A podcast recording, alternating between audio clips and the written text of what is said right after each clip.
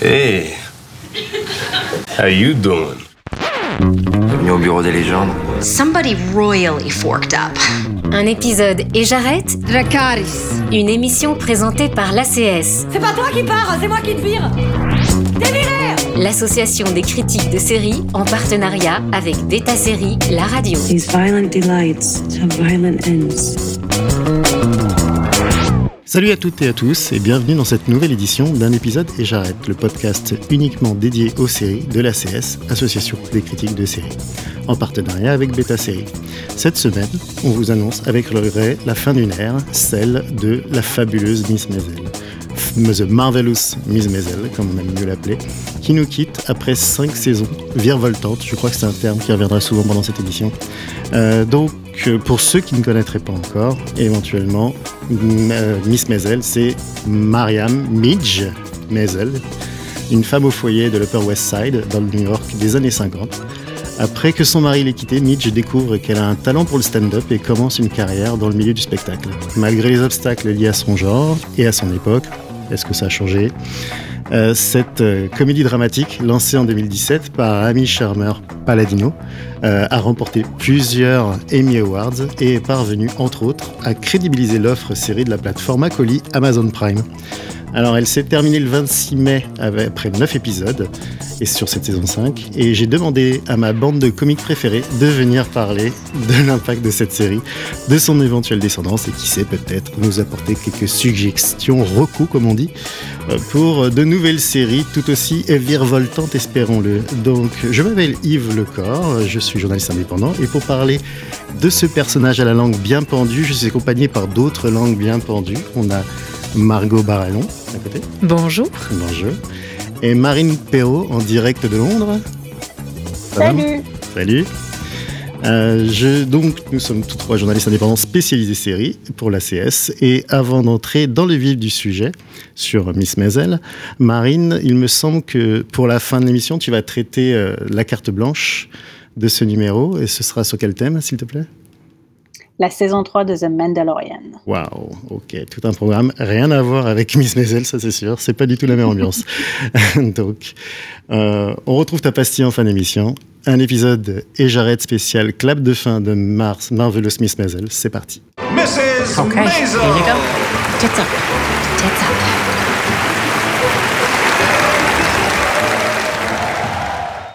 Donc, c'était un extrait très court pour vous donner un peu cette réplique culte déjà de la série. Moi, je pense que je vais m'en faire un t-shirt quand la série sera terminée, euh, qui se traduit par. euh, moi, je l'ai traduit un peu grossièrement, bah, grossièrement de toute façon, par. euh, allez, on relève ses nichons, mais je sais pas comment c'était traduit en français. J'imagine que ton Euh, plutôt bomber le torse ou quelque Bomber chose comme ça. mais Mais, est-ce qu'elle dit torse mais non, justement. Mais moi, je préfère relever les nichons. On, ça. on comprend mieux le titre. Bomber les nichons ou un truc comme ça, relever le sein. Hop, en tout cas, c'est ce qu'elle, c'est ce que Miss Maisel et plutôt son, son, impresario, euh, donc Suzy Meyerson, qui est l'autre personnage culte de cette série, euh, lui disait avant d'entrer sur scène. C'est un peu ce qu'on se dit maintenant, avant d'entrer sur scène. Donc, euh, pour rentrer dans le vif du sujet, euh, on va divulgacher pas mal de choses sur le show, faut le dire. Euh, La dernière saison était particulièrement euh, généreuse en, en, en révélations, puisque euh, il y a des allers et retours vers le passé présent de, euh, Miss Maisel. Euh, on va revenir un peu sur tout ça aussi. Mais si, si on devait, pour commencer, dire on va, on va commencer par cette cinquième saison directement. Est-ce qu'elle est plutôt pour vous réussie? Est-ce que ça finit en beauté? C'est toujours un peu compliqué une dernière saison pour terminer une série. Est-ce que ça finit en beauté ou est-ce que euh, c'est encore euh, une fin euh, un peu rapide, expédiée, gâchée, tout ça, etc. Est-ce qu'est-ce que vous en pensez? Qui commence? Peut-être Marine? Oui, euh, bah écoute, moi je trouve que c'est euh, que c'est une. Alors je, je- je n'ai pas vu la totalité de la saison. Mm. J'ai vu cinq épisodes, mais euh, 5 sur 9, c'est c'est déjà bien pour se faire une idée. Et pour moi, c'est une série qui se finit sur comme elle comme elle a commencé. Elle, elle était, euh, elle est restée assez euh, qualita- qualitativement parlant. En fait, elle est restée assez constante sur ces cinq saisons. Et euh, pour moi, c'est vraiment une, une fin qui vient à point nommé avant que la série bascule dans la redondance, avant qu'elle commence à, à ramer un peu trop, parce que Saison de trop. autant les- Hmm. Voilà, autant les années passent du point de vue de la série, autant elles passent aussi euh, euh, dans la narration. Et du coup, on on va pas non plus suivre Midge jusque dans les années 80. C'est ce qu'elle fait un petit peu euh, en faisant donc des sauts dans le temps, qui moi personnellement m'ont moyennement convaincu parce que je suis pas sûre que c'était très nécessaire en fait de nous emmener au, au- terme de la carrière de Midge, un, peu, un petit peu, c'est un peu ce que ces Flash Forward font. Ils sont, c'est, c'est un peu l'après, le succès, après la gloire. Donc ça, ça, ça m'a moyennement convaincu, mais ça reste, euh, ça reste toujours aussi bien. Margot, t'en penses quoi Moi, je suis assez d'accord avec Marine. Je trouve que c'est quand même euh, assez dingue de voir une série qui, sur cinq saisons, arrive à garder le même niveau de qualité. Euh, qualité au niveau de la performance euh, de l'intégralité du casting qui est vraiment savoureux depuis le début. Euh, qualité de la mise en scène. Évidemment, il y a des arcs narratifs qui parfois sont un peu plus faibles et je trouve que la série arrive toujours à retomber sur ses pattes grâce à sa mise en scène virevoltante. Mhm. Tu le disais dit, au début, voilà, exactement. Mais il y a vraiment, à chaque fois, c'est des, des mouvements de caméra tellement précis, des, des- on- un arrière-plan qu'on devine euh, penser. euh, vraiment, il y a tellement de choses intéressantes qui se passent à l'écran euh, que ça, rattrape parfois des personnages ou des, histoires qui sont forcément un peu plus faibles que d'autres. Et puis il y a toujours cette qualité visuelle, cette ambiance en fait qui nous embarque à chaque fois dans les décors, les costumes, la musique. Donc moi je suis assez d'accord avec Marine, ça, ça finit comme ça commence. Et c'est bien que ça finisse comme ça, c'est-à-dire que la fin est prévue. Donc euh, pareil, j'ai pas pu voir les derniers épisodes encore. Mais euh, au moins, on sait que c'est prévu, donc ça va pas finir euh, un peu en queue de poisson. Et puis, euh, et puis ça, ça finit suffisamment tôt pour que ça s'encroute pas. Donc moi, j'aime bien les séries qui ne s'encroutent pas. Oui, c'est vrai que ça peut être souvent calamiteux. C'est vrai que moi, pour ma part, ouais, un peu comme vous dites que du bien, je vais essayer de dire du mal, je vais trouver un truc. C'est vraiment une série à chier, il faut bien le dire, hein, qui n'a pas grand-chose à dire, on est d'accord? C'est pour ça qu'on lui consacre un épisode Un entier. épisode entier, tout à fait. Non, mais c'est vrai que le, moi, c'est vrai qu'il en parlant de ça, le côté revenir sur des flash forward, enfin, des flash forward pour elle, en tout cas, par rapport à. J'ai trouvé que c'était intéressant parce que même si là, on n'a pas affaire à un personnage historique, il faut le rappeler, c'est vrai qu'il y a énormément de personnages historiques à l'intérieur de, de la série. Elle, c'est une espèce de création autour de plusieurs personnages qui correspond à un certain type de comique de l'époque. Euh, c'est vrai que j'ai trouvé à certains moments dans certaines saisons des côtés stagnants, des passages un peu euh, qui sont avides, mais du coup, je me suis dit que c'était lié aussi au fait que, le personnage était entravé, n'avait pas la possibilité d'évoluer. Quand on la voit faire de la pub, par exemple, euh, alors qu'elle revenait d'une tournée où elle, elle allait avoir un succès phénoménal, il y a un côté. il y avait des côtés où je me disais, est-ce que c'est du remplissage ou est-ce que c'est une volonté de montrer, comme là, dans cette saison, elle devient. Euh, alors que son objectif, fin de saison 4, c'était d'avoir un grand, de faire une grande salle et un vrai stand-up grand public. Euh, là, elle se retrouve à être une simple rédactrice dans une émission de télé, ce qui est déjà un grand pas en avant, mais en même temps une régression par rapport à son objectif de base. Il y a ce côté souvent chez le personnage où elle passe son temps à avancer, reculer, qui est probablement dû aussi au fait que c'était une femme à cette époque qui essayait de se de, devenir une, une comédienne euh, d'humour, euh, d'humour grossier et noir, euh, qui, n'était pas évident. Mais c'est vrai que ça, il y, avait ce côté où ça, ça, ça devenait un peu, je trouvais, redondant sur, les, sur le fait de d'être assez répétitif dans ces, dans ces passages plus lents ou de ralentissement, d'accélération. Euh, c'est une vraie carrière, quoi, en quelque sorte. mais c'est vrai aussi que tous ces parties euh, spectacles dansés, ou alors quelle va être la nouvelle performance visuelle qu'ils vont mettre dans la mise en scène, comme les scènes dans, une grande roue, des choses comme ça, ça devient un peu, ça devenait un peu, ça commençait à devenir un peu répétitif dans cette idée. Qu'est-ce qu'ils vont faire maintenant? Ça va être quoi la nouvelle trouvaille technique? En tout cas, c'est vrai que c'est bluffant quand même. Revenir, tomber sur mes pattes pour dire que cette série est géniale. D'une manière euh, plus générale, euh, pour vous, euh, quelle pourrait être l'importance de cette série maintenant qu'elle est terminée, maintenant qu'elle va être finie Qu'est-ce qu'on pourrait en retenir et est-ce qu'elle pourrait influencer, est-ce qu'elle a déjà influencé le, paysage sériphilique actuel Sériphilique, ouais, pas mal. Margot euh, ben, Moi, je, je, pense que c'est quand même une série qui a vocation à, à faire partie de ces séries qu'on va citer très régulièrement euh, dans les séries les plus réussies puisque, euh, ben je, je, me répète un peu, mais encore une fois, aujourd'hui, en fait, on voit fleurir beaucoup de très bonnes séries, euh, mais c'est beaucoup de mini-séries. On a rarement des séries euh, voilà, qui, qui, ont fait leur preuve sur autant de saisons. Euh, et, et, et, là, vraiment, voir que encore la cinquième, ils arrivent à se maintenir, pour moi, ça, ça va faire partie des séries cultes. En plus, c'est voilà, une série d'atmosphère, une série d'ambiance. Je, qui est tellement léchée visuellement que je la vois mal prendre des rides euh, incessamment sous peu et même euh, à, à, fortiori sur le plus long terme. Donc je me dis qu'elle pourrait être vue et revue euh, sans, sans, sans problème dans les années à venir. Euh, c'est une série qui a marqué l'histoire de sa plateforme. Mmh. À l'époque, euh, quand elle sort en 2017, vraiment, euh, Amazon cherche pour Prime Video le carton qui va euh, lui permettre de concurrencer réellement euh, Netflix, par exemple. Et elle va le trouver avec Mrs. Maisel, qui obtiendra la reconnaissance du public et de la critique, qui va vraiment faire une razzia aux Emmy Awards. Finalement, pendant... c'était pas Jack Ryan qui croyait que ce serait et non, le truc. Voilà, c'est ça. c'était cette série. Mais ouais, et en fait, 2017, bon, c'est à la fois il n'y a pas si longtemps, et il y a une mmh. petite éternité en termes de série. Ouais. Et, euh, et, à l'époque, à l'époque, Amazon n'avait pas euh, The Boys pour Prime Video, par exemple. Donc, ouais. il, vraiment, ça, ça, a été leur carton. Et puis, je trouve que c'est une série aussi qui qui épouse euh, l'air du temps. Euh, elle est sortie à l'époque où le binge était euh, la manière de la nouvelle manière de consommer les séries grâce à Netflix. Et puis à partir de la saison 4, ils ont décidé qu'en fait c'était peut-être mieux de, de, de, revenir à une, une diffusion hebdomadaire. Alors il y a plusieurs épisodes qui sortent sur le, le premier jour et puis ensuite il faut attendre. Les ouais. autres sont au compte-gouttes c'est une manière de retrouver une façon de, se, de, de communier avec les séries et d'en parler chaque semaine, de feuilletonner en fait le feuilleton, le, le principe On de la revient. série. voilà, c'est ça. Donc finalement, sur beaucoup d'aspects, euh, Mrs. Maisel euh, aura, aura marqué cette fin des années euh, 2010, début des années 2020.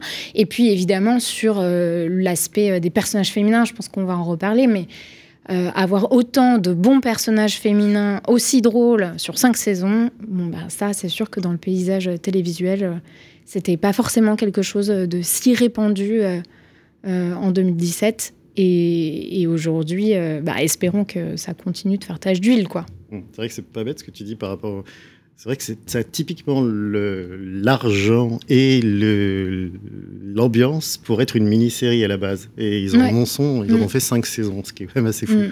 Marine, tu vois, tu, vas, tu, tu penses pas du tout la même chose. Je pense que c'est une catastrophe pour toi, cette, cette série.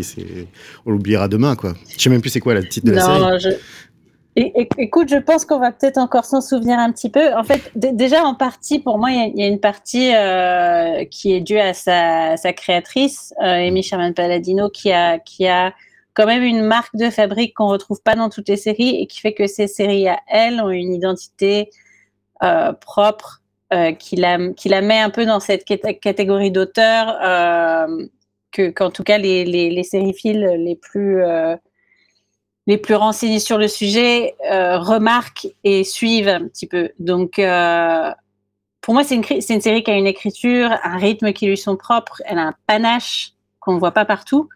Et, euh, et du coup, c'est ça qui fait qu'on va s'en souvenir parce qu'elle a un style qui est, euh, qui est marquant. Et puis aussi, euh, comme, euh, comme personnage principal, elle n'a pas. donc, elle est une femme, comme on dit, on, va reparler de la. Représentation de la femme dans la série, mais elle est une femme qui n'est pas motivée uniquement par euh, ses relations amoureuses ou par euh, l'envie d'être euh, une bonne femme au foyer des années 50, mais plutôt voilà, qui non seulement veut avoir une carrière, mais une carrière dans le stand-up euh, et qui ont, donc une héroïne vraiment à part entière qui euh, qui est motivée par ses rêves et ses ambitions. Et euh, ça, c'est quelque chose qui est quand même assez rare qu'on qu centre une histoire sur un personnage comme ça, avec un objectif comme ça, du début à la fin de la série, où vraiment c'est l'histoire de cette, euh, cette fille qui veut devenir star du stand-up. Est-ce qu'elle va y arriver, qu'elle va pas y arriver? Et c'est ça le sujet. Donc euh, je pense que pour son sujet aussi et sa façon de l'avoir traité, elle restera dans les annales. Mmh. Par rapport à ce que tu dis, euh, le fait d'utiliser le terme positif, c'est une vraie particularité de cette série, je trouve. Parce que même dans les moments euh, les plus glauques, il y a quelque chose de toujours euh, bah, virevoltant, hein, on y revient toujours, mais virevoltant dans cette idée d'être euh, positif. Il y avait notamment cette, relation très particulière qu'elle a avec un vrai personnage historique dans la série, qui est Lenny Bruce, qui est un peu, c'est un peu son compas, on va dire. Moi, je sais pas comment vous définiriez cette relation dans la série. Il est très, il y a comme un jeu de, je, te veux, je ne te veux plus, euh, mais en même temps, euh, c'est pas traité comme un, comme les hommes, par exemple, traitent les, personnages féminins dans des personnages féminins de tête d'affiche dans des films. C'est pas un mentor qui va la guider dans une direction. On sent qu'il y a un côté euh, chez ce, cet, énorme comédien qui a malheureusement fini sa vie de manière très dramatique, euh, mais c'est cette façon qu'elle a de se mettre en compétition avec lui, de dire je vais obtenir la même chose que lui, mais sans son aide, c'est assez, assez atypique par contre, je trouve, moi, par rapport à, à la fiction actuelle, comment c'est présenté. Oui, enfin moi je trouve cette relation très intéressante parce qu'elle est à la fois ambiguë et, et, en même temps, c'est pas uniquement un jeu de chat et de souris, de séduction. Il y a quand même une, une stimulation entre les deux, euh, intellectuelle, artistique, qui est très importante. Séduction aussi. Oui, il y a beaucoup de séduction, mais je veux dire, c'est pas uniquement ça. Il mmh. y, y, a quelque chose de très. Euh, euh, c'est leur métier quand même qui les, qui les rapproche, ces deux personnages. Et puis il y a aussi, une, moi, ce qui me plaît, une certaine mélancolie et notamment une très belle scène, je trouve, dans le premier épisode de la dernière saison, euh, où euh, ils, se, ils se croisent un, un, peu par hasard à l'aéroport et lui part au soleil et elle lui dit, ah ben, enfin, il part à Los Angeles. Et elle lui dit, ah ben, c'est très bien, Los Angeles, t'auras du soleil. Et il lui dit, mais je vais probablement quand même trouver un nuage pour me mettre dessous. Mmh. Et. Je trouve ce personnage masculin euh, assez, euh, assez voilà, très bien écrit. Et, et par ailleurs, euh, c'est sûr, ça fait écho au, au, véritable Lenny Bruce, qui a eu une, une vie quand même à la fois très riche et très tumultueuse, qui est mort prématurément en 66 d'une overdose d'héroïne. Et alors, on a l'habitude de dire que derrière tous les humoristes, il y a des grands dépressifs. Mmh. Mais en tout cas, la, la, série, là, fait bien le lien entre le fait que l'humour est parfois à la politesse du désespoir, c'est Chris Marker qui disait ça, mais en tout cas vraiment euh, quelque une catharsis pour oublier euh, son chagrin. Et, euh, et, je trouve que ce personnage est très beau et il est évidemment servi par de, très bons dialogues. Moi, j'aime beaucoup leur, relation entre ouais. les deux. L'acteur avait été récompensé aussi, je crois. Oui. Hugh Kirby. Ouais. Et euh, moi, j'avais beaucoup aimé la, leur euh, espèce de chassé amoureux dans la saison 3, où ils étaient en Floride, je crois, comme ça. Ils faisaient une tournée en Floride, ils se croisaient là-bas. Euh, ils avaient fait encore un de leurs plans séquences assez hallucinants, euh, qui, était, qui était très impressionnant. Susie Myerson's office. Yes, may I speak to Susie Myerson, please? It's, it's about some very important show-related business. Uh, she's not in at the moment, so go fuck yourself. Oui, j'aime bien finir un extrait là-dessus. Donc euh, le stand-up a une longue histoire avec les séries télé. Hein. On, a, eu l'occasion d'en parler euh, il n'y a pas si longtemps que ça sur un épisode des Jarrettes euh, avec pour évoquer les différentes séries, parce qu'il y a beaucoup de séries aujourd'hui sur les sur les stand-uppers. Euh, mais euh, les femmes semblent désormais euh, plutôt bien tirer leur épingle du jeu. Alors, on avait beaucoup des séries sur les stand-uppers masculins, beaucoup au, début, comme à peu près toutes les séries, il faut bien le dire. mais ces derniers temps, on est plutôt très bien servi aux États-Unis, comme en France d'ailleurs. On a plusieurs séries comme Drogue ou Jeune et Gaulerie. mais on a aussi une très bonne série, moi ce sera plutôt Marocco, en fin d'émission sur Axe, qui, était, qui est une série très sympa aussi. Mais euh, donc en tout cas, elles semblent tirer euh, leur épingle du jeu aujourd'hui, dans les premiers autant que les seconds rôles, euh, dans ces espèces de dramédies qui mettaient traditionnellement avant les hommes en avant. Mais l'apport de Miss Maisel à cette problématique de la représentation, ce serait quoi pour vous aujourd'hui, par exemple? Marine bah, euh, il y a une, une, interview de Alex Borstein, donc qui joue euh, Suzy euh, Meyerson dans la série qui est sortie il n'y a pas très longtemps dans le, Hollywood Reporter, mmh. où en fait elle expliquait qu'elle avait pour espoir que la série, euh, que l'héritage de la série soit, la, soit dans sa représentation des, des relations entre les femmes, entre sa, sa, représentation des personnages féminins, et plus particulièrement le fait qu'en fait c'est une série qui met les personnages féminins tout au même niveau. T'en as pas, même si c'est la fabuleuse Madame Maisel, c'est pas juste sur Midge et euh, tous les personnages secondaires féminins sont aussi bien développés, sont aussi bien mis en avant que euh, ce personnage principal. Euh, donc, je, je, pense que là-dessus, c'est vrai que c'est une série qui, qui se démarque. parce qu'il n'y a pas que Midge, il n'y a pas que la relation Midge et Suzy, même si bien sûr elle est importante et elle est centrale à la série, mais toutes les autres le sont également. Je pense notamment à euh, sa mère. ah bah, je perds son, je perds sa mère, voilà. Les deux, mais la mère et la belle-mère sont complètement hallucinants dans la série. Oui, voilà, sa mère Rose, sa belle-mère euh, Shirley, si je Shirley, ouais, tout à fait. Ouais, euh, donc euh, sont, sont, voilà, sont absolument hallucinantes et, de la même manière qu'elles ne sont pas définies par leur relation avec leur mari, chacune. Mmh. Ni avec leur fille. Elles ont aussi mmh. ni avec leur fille, elles ont chacune voilà un rôle un rôle bien défini. par exemple Rose, toute l'intrigue autour de Rose et, euh, et de son, son, business de matchmaking. Euh, ou après, enfin, dans la, dernière saison, là, elle est en guerre avec, euh, avec des autres entremetteuses, une histoire de territoire. Enfin, c'est absolument délicieux.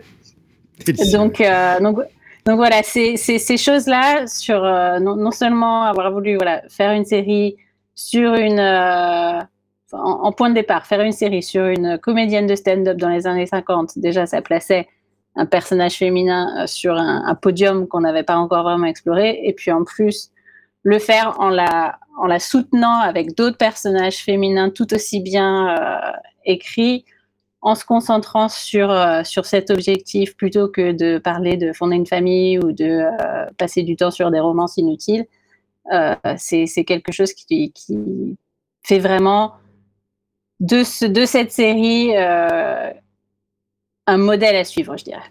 Hmm. C'est vrai que moi, quand tu parles de ça, ça me, faisait beaucoup penser au, euh, dans un genre, et plutôt respectueusement, au, au sitcom euh, des années 50, 60 justement, où tu as toujours des personnages féminins comme ça. On a l'impression que c'est des électrons libres, ils sont à part, ils viennent faire leur, ils viennent tenir un rôle un peu atypique. Euh, les deux, la mère, sa mère et sa belle-mère. Si vous n'avez pas vu la série, il faut absolument voir découvrir ces personnages complètement dingues. Euh, montrent un peu ce côté des personnages vraiment indépendants, atypiques, qui, qui, qui ont des choses, qui vivent leur propre vie, leur propre univers à l'intérieur, qui se créent littéralement, qui deviennent littéralement des, personnages à part entière de la série, euh, alors qu'à la base, c'était quand même un peu des personnages qui tournaient autour de Midge. Elles ont carrément créé leurs propres intrigues, leurs auto-intrigues.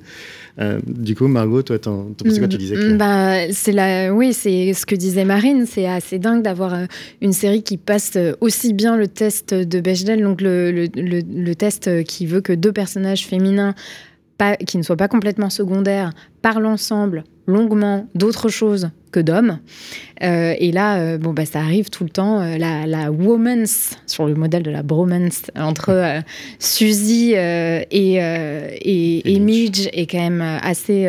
Enfin, elle est, elle est elle est délicieuse tout simplement. Ping-pong littéralement. Quoi. Exactement. En plus, euh, bon, les, deux, les deux actrices sont vraiment très bonnes. Les, dialogues les servent beaucoup aussi. Donc avoir, euh, avoir tout ça dans une série, c'est sûr que c'est... C'est euh, forcément, même s'il y a eu d'autres séries sur le stand-up, là vraiment, on, on a ces, ces, femmes qui évoluent dans ce milieu. Je trouve, par rapport à ce que tu disais plus tôt sur le fait qu'effectivement, il y a eu beaucoup d'allers-retours euh, dans sa carrière, mais mm. Il y a une façon aussi de montrer que, en fait, bah, c'est dur, quoi. C'est dur comme milieu. Le moment où vous pensez avoir réussi, en fait, bah non, vous retombez. Euh, vous, vous pensiez faire une super tournée et en fait, vous en êtes éjecté et bam, vous devez retourner euh, faire de la publicité, de passer dans l'ombre. Là, dans la, cinquième, dans la cinquième saison, elle est donc autrice. En réalité, elle accepte ce job en se disant qu'à un moment, elle va réussir à passer dans l'émission jusqu'à ce qu'en fait elle comprenne, enfin on lui dise euh, non, pas du tout, parce qu'on ne fait jamais passer euh, les auteurs euh, dans l'émission. Elle doit de nouveau, alors qu'on pensait qu'elle en était sortie, faire sa place au milieu d'hommes. Il y a des scènes magnifiques où elle est la seule personne habillée avec des couleurs, puisqu'autour d'elle il n'y a que des hommes en costume gris d'une tristesse absolue. Mm.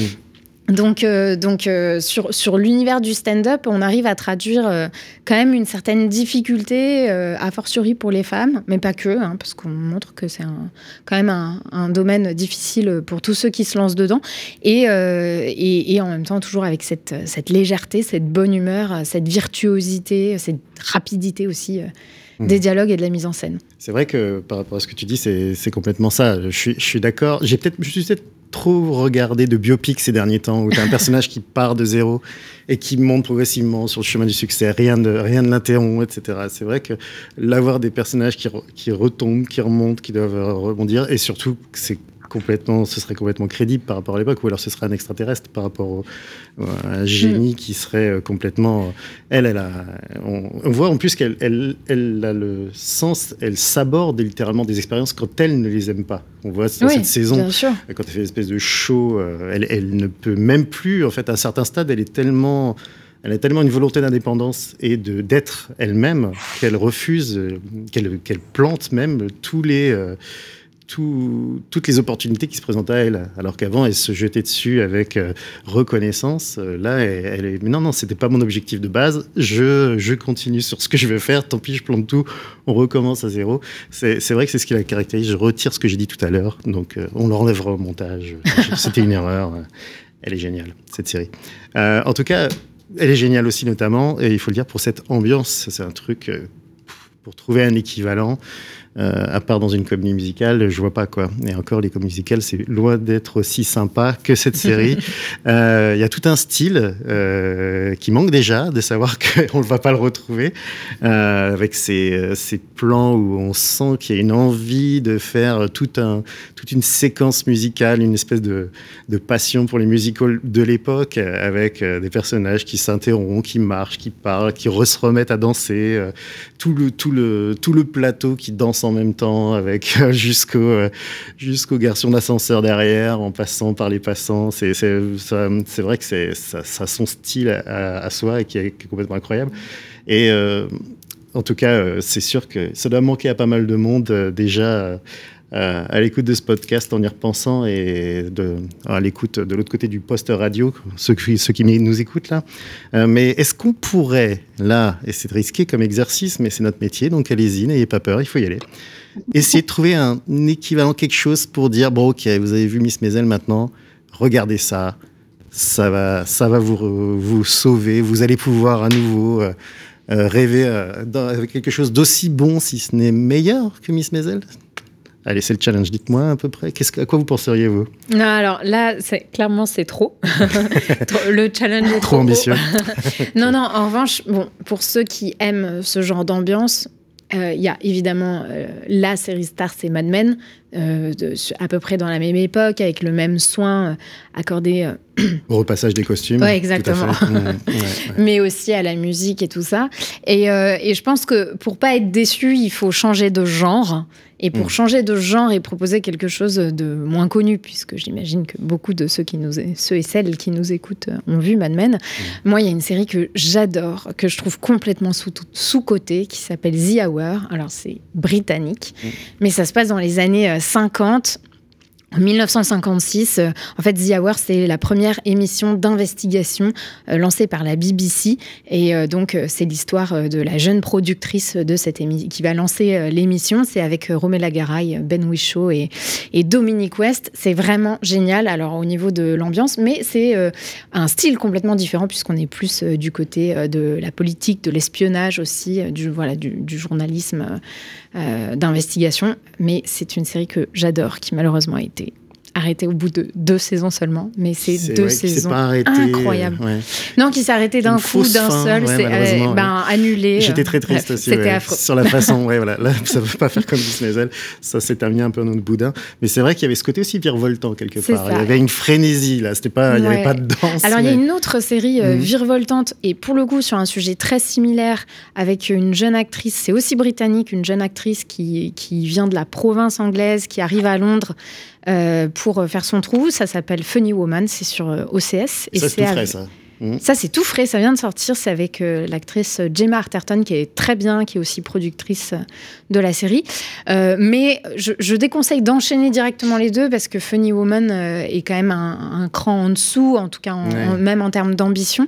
Et même pourtant, si rappelle beaucoup. C'est Voilà, pour ça qu'il faut, voilà, faut peut-être mettre un écart entre voilà, les deux. Il faut regarder autre chose. Mettez-vous un Last of Us. Mais, un- mais Funny Woman est, est quand même une série de, de qualité. Enfin, moi, j'ai passé Mhm. un bon moment devant et C'est vrai que mais la comparaison est, est impossible. Mais la comparaison serait cruelle, Ouais. inutilement cruelle, disons, ça. pour Funny Woman. Et ça un peu de temps, mais c'est vrai que Funny Woman, très sympa sur OCS. Elle est présente Exactement. cette série, en effet.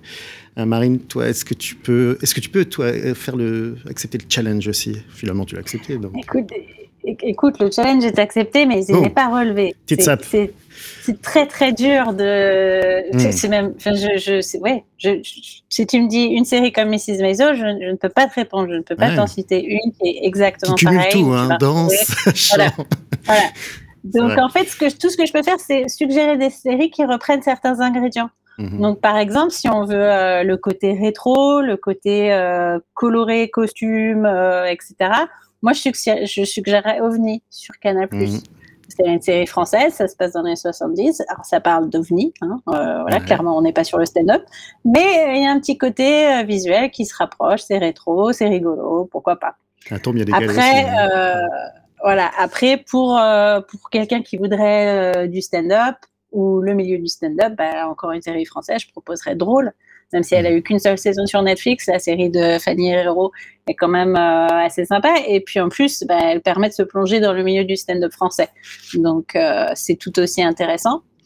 Et puis euh, évidemment, si c'est de la joute verbale dont, dont on est en manque, bah C'est ça qu'on veut. Vas-y, donne-nous de la Voilà, joute.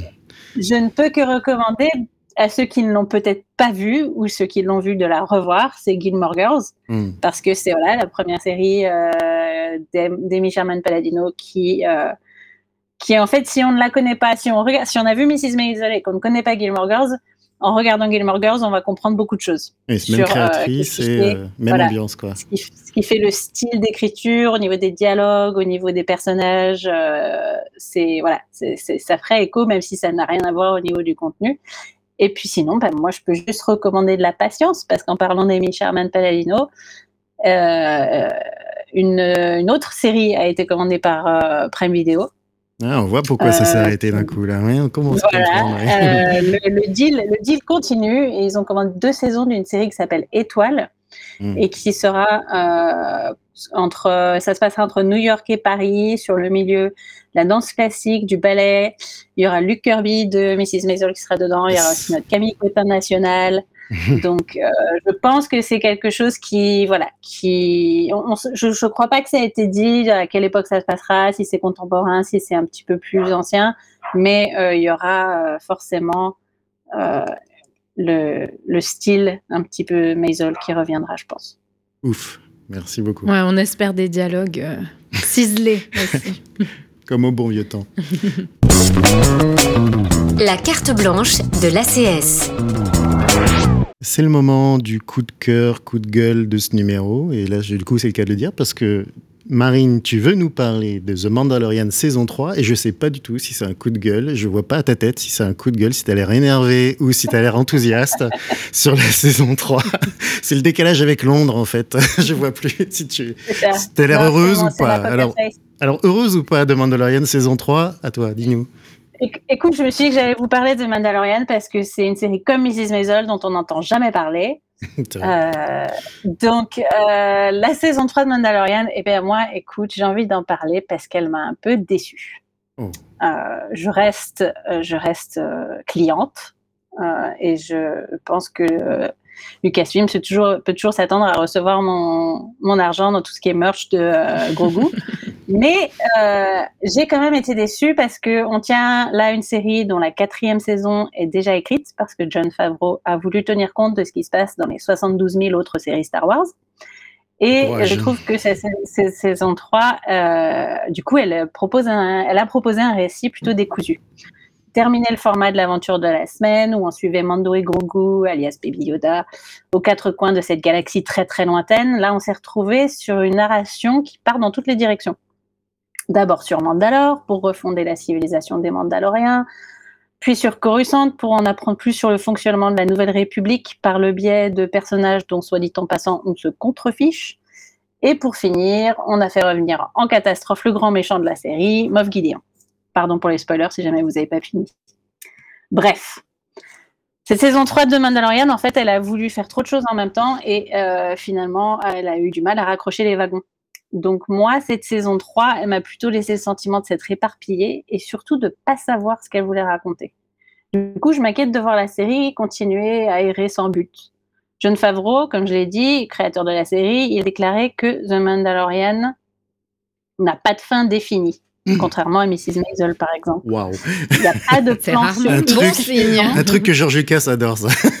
ça s'arrêtera Voilà, jamais. Il n'y a, pas de plan- il y a pas de plan sur euh, 10 saisons ou quoi. Il n'y a pas de point précis vers lequel la narration se dirige. Mm. Alors, quand on prend en compte euh, les films Star Wars qui, qui viennent à l'horizon, qui, eux, prendront en compte l'univers des séries, quand on prend en compte, comme je l'ai dit, les 350 000 autres séries en préparation ou en cours, commence à se dire que ça devient un petit, peu compliqué de construire l'histoire de cette série-là. Et comme elle est forcée de naviguer avec les autres histoires de cet univers, ça a forcément un impact sur la structure narrative.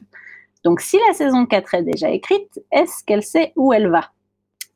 Au terme de la saison 3, moi j'aurais tendance à dire que non. Parce qu'après euh, ce qu'on a vu, à part s'être débarrassé de son grand méchant, peut-être, hein, on ne sait jamais, les gens reviennent souvent à la vie dans Star Wars, avoir formalisé la relation entre Mando et Grogu, ça y est. Et puis euh, nous avoir redonné la- leur planète aux Mandaloriens, elle a quand même pas achevé grand-chose cette saison 3. Donc est-ce qu'elle restera dans les annales comme étant la plus anecdotique de la série? Ben en fait j'espère, parce que ça voudrait dire que elle aura ensuite cessé de brasser de l'air et surtout elle nous aura montré la voie. C'est la fin de ce numéro d'un épisode et j'arrête, le podcast de la CS en partenariat avec Beta Série. Merci à Baptiste, à la technique, à Marine, indirect from London, hein, n'est-ce pas? C'est tu rêvé de dire ça. See you later. Merci. Merci d'avoir fait le trajet. Et Margot, merci à toi Merci. de t'être déplacée en studio. On se retrouve dans deux semaines pour un nouveau numéro et d'ici là, n'hésitez pas à nous mettre 5 étoiles ou un petit commentaire, ça fait toujours plaisir. Un épisode et j'arrête, une émission à réécouter et à télécharger sur Beta Série, la radio et sur tous les agrégateurs de podcasts.